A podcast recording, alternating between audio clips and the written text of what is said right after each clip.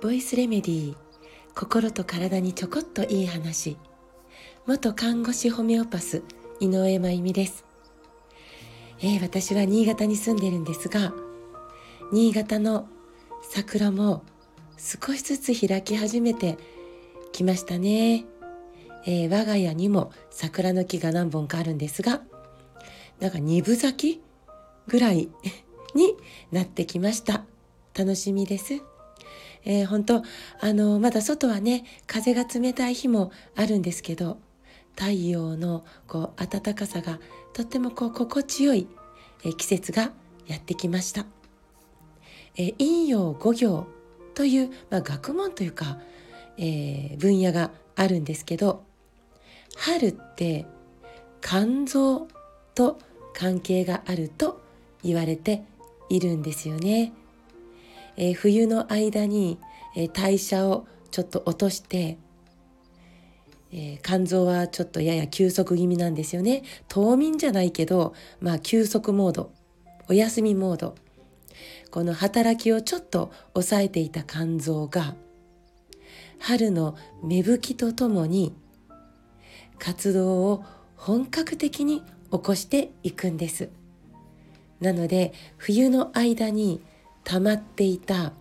まあ、老廃物とか、まあ、体重がちょっと増えちゃいます。あの脂肪がちょっと増えちゃったみたいなね、えー、冬の間にそうなっちゃう。こともあるんですけどこれが、まあ、春になったらバーッとこう肝臓がスイッチオンすることでブワーッと吹き出してくるので場合によっては吹き出物に悩んだり一方では重い体がすっと痩せて軽くなったり。これ春の出来事ですね。なので春にいつも調子が悪くなる方。春って苦手なんだよね。という方風邪もひくし花粉症が来るしなんか調子悪いんだよね。というね。もしかしたら肝臓があの病気ですってことではないですよ。でも肝臓がちょっと弱いかもしれないんですよね。えー、肝臓そのものは始まりの臓器とも言われているんで一年の始まりであればそれ春ですよね。なので肝臓が元気だったら春はめっちゃ元気。そして一日の始まりといえば朝です。肝臓が元気だったら朝も寝起きもすっきり元気に起きれて元気に、えー、一日をスタートできる。ということで、えー、肝臓が元気でなかったらその反対が起こるかもしれない。そして物事を始めるっていうそこにも関係しますので肝臓が元気だったら、まあ、迷わず悩悩まず、ね、えー、ぐずぐずせず まずは取り組めるっていう感じだし三日坊主にもなりにくいという、えー、感じになるかな。なので、えー、買ってきた本をいつまでも積んでおくみたいな、えー、やらなきゃいけないこと宿題や提出物いつまでも後回しにするみたいなこの取っかかりがなかなか、えー、スムーズにいかないという時はもしかしたら肝臓が少し疲れているのかもしれないです。そして肝臓の疲れって目に出やすいんですよね。なので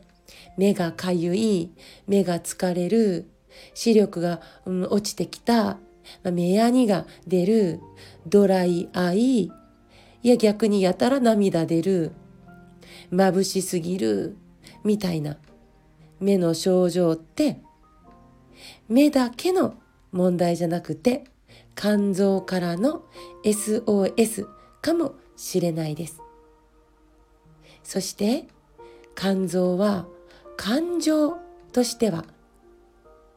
怒りの臓器とも言われてるんですよね。昨日ちょっと怒りのことについて触れましたけれども、えー、ちょっとしたことでもイライラしちゃうっていう時はこれも肝臓が疲れているかもしれないです。で肝臓ってどんな時に疲れるかというとまあストレスなんですよね。自律神経を支配している臓器だからいつもなんかこうスイッチが神経のスイッチがオンになっているような日常。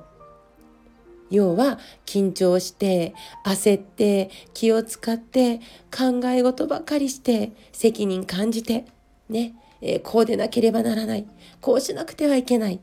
こんな状態がオン常に続いてる。ってなるとやっぱり肝臓は疲れてしまいます。そしてアルコール添加物、えー、お薬、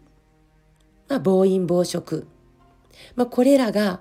頻回になってくると量が多くなってくる回数が多くなってくるってなると当然解毒代謝合成をやっている臓器である肝臓はキャパオーバーですね。しんどくなっちゃう。で寝る直前の食事も肝臓には負担です。なので春に肝臓と仲良く付き合えるように少し肝臓に優しい暮らしを意識してあげるだけでもその後に続く季節がとっても過ごしやすくなりますよ。さて、え4月1日から私の、え、お話の中で臓器シリーズってあるんですけどこの臓器シリーズをグッドアースさんがネットショップで販売を開始してくださいました。で、これ1ヶ月ごとにシリーズで進むんですが、まず最初の4月は脾臓と肝臓についての約2時間ちょっとぐらいの動画になってます。えー、楽しくあの聞いていただけるような内容になってますので、えー、小学校中学年以上の子どもさんだったら、えー、全然一緒に勉強してもらえると思います。面白く。えー、コメント欄に詳細を載せますので、よかったら覗いてみてくださいね。もうね、臓器ってめっちゃすごいですよ。知ると知らないとでは、えらいこと人生が違ってくると思います。今日も最後まで聞いてくださってありがとうございます。また明日お会いしましょう。